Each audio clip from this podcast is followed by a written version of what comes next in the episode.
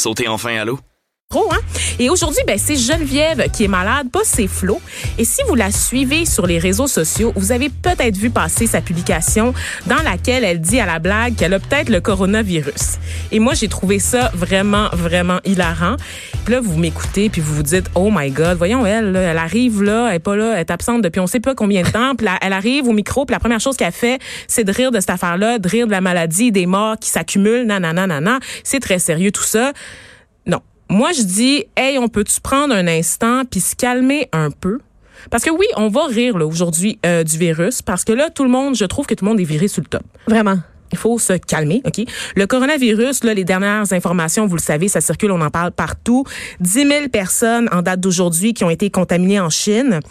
213 malades qui sont décédés des suites de la maladie. Et ça, c'est selon le dernier bilan officiel. Puis là, je sais que parmi les choses qui circulent au sujet du coronavirus, c'est que l'information serait truquée. C'est que les, les, le gouvernement chinois nous ment, donc on n'a pas vraiment les chiffres. Et ça, ça contribue à alimenter l'espèce de panique et hystérie collective qu'on vit en ce moment. Mais il n'y a pas juste ça, Vanessa, qui, qui alimente, hein, parce que ce qui, ce qui alimente aussi la, la folie des gens, c'est toutes les fake news qui mm-hmm. existent concernant le coronavirus. Il y a eu des vidéos qui ont circulé sur internet euh, une personne qui mange une chauve-souris, puis là on dit euh, c'est à cause de c'est à cause de cette fille-là qui a mangé une chauve-souris qui finalement... Ça serait le patient zéro. Ça, serait le patient zéro. Euh, des prétendus remèdes miracles aussi qui circulent. Comme boire de l'eau de Javel, par exemple. Oui, ou de l'eau chaude à 60 degrés. tu sais, c'est ridicule pour rester en bonne santé. On dit aussi que il y a des gens qui se sèchent, ils se sèchent le visage et les mains avec un sèche-cheveux et que là, ils s'imaginent qu'ils sont protégés par la suite euh, du coronavirus. Ah, Seigneur. Et qu'il y a plein de mauvaises informations qui circulent sur les réseaux sociaux, puis ça fait en sorte que les gens deviennent complètement fous. Absolument. Et tu veux savoir c'est laquelle de, de, ces fausses nouvelles qui m'a préférée, Elise? Je sais pas. Celle que la source de la maladie serait liée à la bière Corona. Donc, ben, la, la, fameuse marque de bière. c'est celle qui me plaît le plus, moi. Bière renversée dans un, dans un baril de, de slotch. La limette. parfois. La limette aussi. voilà, c'est ça. Le Donc, ça, ça me fait rire. Donc, non, le coronavirus dont on entend parler abondamment en ce moment n'a rien à voir avec la bière cheap que vous pouvez acheter dans l'allée 5 à l'épicerie. Euh, c'est vraiment lié là, à un super virus, une espèce de... C'est la forme du virus. C'est de là que ça vient, le mot couronne, corona, tout ça. Et assez fascinant aussi le parallèle qu'on peut faire. Euh, évidemment, ben, plusieurs l'ont fait déjà avec euh, l'émission Épidémie à TVA. Oui. une émission qui parle justement d'une épidémie qui ressemble pas mal au coronavirus. D'ailleurs, quand ils étaient en train de faire la recherche là, pour cette émission-là, ils, ils ont regardé qu'est-ce qui peut arriver comme épidémie de maladie. Puis évidemment, toutes les maladies possibles, plausibles pour un avenir rapproché, ce sont des dérivés de pneumonie-ish. Là, ben oui, des maladies respiratoires qui voyagent à, travers l'air. Exactement, parce que c'est comme ça, c'est ça qui se transmet le mieux, le plus facilement. Et qui est le plus difficile à combattre parce qu'il peut avoir des mutations, on sait pas trop c'est quoi la source. Fait que quand ils ont commencé à écrire la série, évidemment, il y a deux ans, il y avait pas, euh, ils ont fait leur recherche, mais tu sais, ils, ils savaient pas eux autres qu'elle allait avoir une épidémie déclenchée en même temps. Tu sais, le timing est assez incroyable. Fait que c'est pas une prophétie, là. Donc, c'est pas une prophétie. épidémie en ce moment à TVA en pensant que c'est pas un annoncé.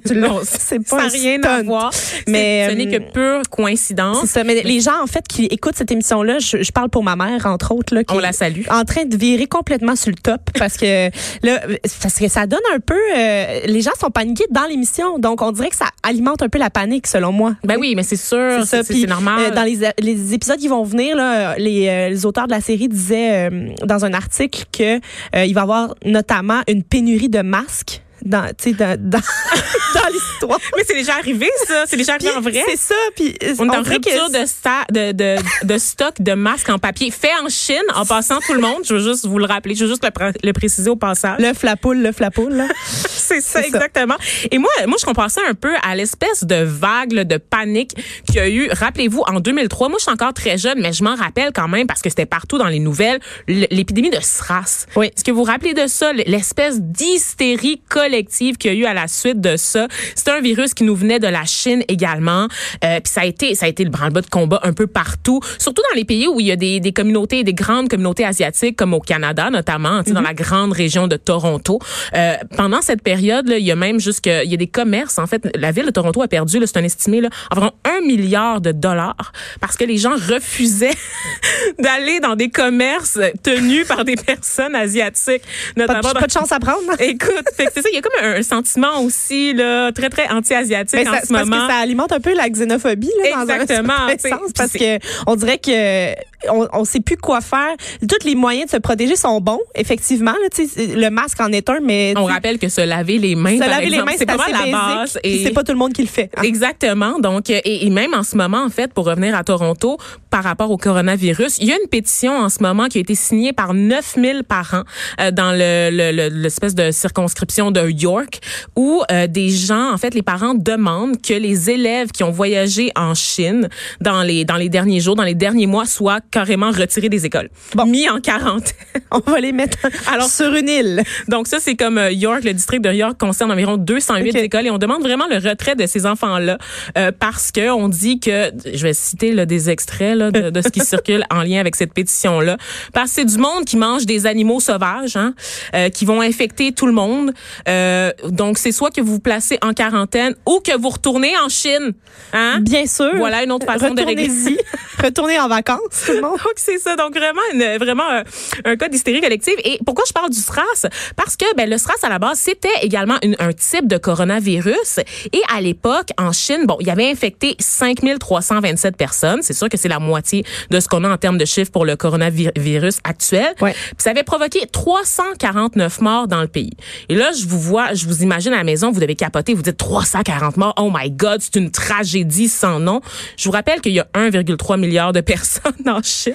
C'est ça. Donc on va penser aux ratios. C'est les ratios qu'il faut regarder. C'est sûr que c'est tragique là. N'importe quel décès Chaque est tragique. décès, un décès de trop. On oui, le sait. Mais c'est juste que quand on compare avec la population, on fait un calcul rapide que c'est pas si alarmant que ça, honnêtement. Exactement. Et jusqu'à présent, bon, pour le SRAS, il y avait eu un, sur l'ensemble des décès 774 morts euh, sur 8000 cas. En fait, 8000 personnes infectées ont donné 774 morts à l'échelle mondiale. Mm-hmm. Et ça, là, je veux dire, en ce moment, quand on regarde le coronavirus qu'on qu'on vit, là, qu'on voit euh, se déployer, la, la quasi-totalité des décès dont je vous ai parlé, les 203 personnes décédées, là, c'est juste dans le berceau de la contagion. Donc, c'est dans la région de Hubei en Chine. Le virus n'est pas vraiment sorti à l'extérieur de la Chine, ni même à l'extérieur de ce territoire-là, en fait. Donc c'est très restreint. C'est très ouais. très très restreint comme comme comme déploiement. Donc euh, vraiment, moi je dis calmez-vous. Hein, on souffle une Corona la gang, puis on pousse un petit soupir là, Ah, puis oui. on attend, on regarde ça passer. On est regarde la vendredi. passer. Ben oui. Bien. Ouais, oui, capotez pas avec ça. Donc euh, vraiment, euh, autre nouvelle qui retient mon attention euh, aujourd'hui, Élise, euh, euh, toujours sur le thème de la diversité, qui est un peu mon cheval de bataille. On le Ben sait. oui. Il y a pas de secret Un bon pour personne aux effrontés.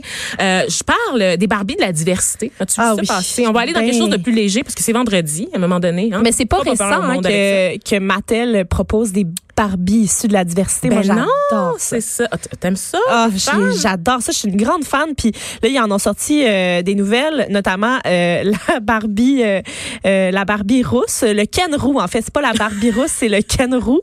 Donc Euh, quand y on avait parle pas- de diversité, c'est aussi ça. Ben hein? oui, on n'avait pas de Ken roux, mais c'est pour faire en sorte que tout le monde puisse se reconnaître. Tu sais, ça arrive pas. Euh, tu sais, n'importe quel enfant qui voit sa Barbie doit pouvoir se reconnaître. Celle que nous on avait quand on était jeunes euh, était pas très diversifiée. Là, on s'entend que euh, moi, elles étaient toutes pareilles, grandes silhouettes fili- filiformes, euh, toutes des blondes. Puis euh, si euh, on les avait transposées là, dans un corps d'humain, probablement qu'elle aurait cassé en deux. là. C'est ça qu'on disait. Hein? Oui, les ratios, évidemment. ratios, je pense qu'on n'apprend rien à personne. Mais tout d'un coup, que, on vous rappelle que les ratios sur la Barbie ne sont pas réalistes. Les femmes qui ne correspondent pas à la forme physique de Barbie, c'est pas elles qui sont dans l'erreur. Ouais. C'est vraiment le modèle de la poupée à la base. Ouais, et parmi les, les euh, nouvelles Barbie qu'on aura aussi, il y a celle sans cheveux. Qui, Oh! euh, qui va faire son apparition, Euh, celle atteinte de vitiligo, euh, donc la maladie de la peau là, qui qui décolore. Oui, que Chantal Lacroix pour les fans là, de donner au suivant. hein. Exactement. Et on aura, je vais leur dire encore, le Ken Roux.